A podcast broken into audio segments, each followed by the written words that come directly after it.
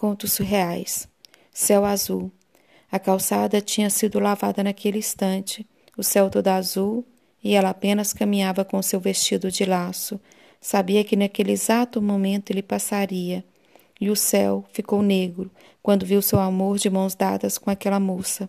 O céu de azul ficou negro, e o coração de acelerado ficou paralisado e a calçada, recém-lavada, ela simplesmente escorregou até alcançar as rodas do caminhão baú, e o coração sangrou no asfalto, e no céu, nuvens carregadas desfilavam em tempestades, e sobre o asfalto, apenas seu laço.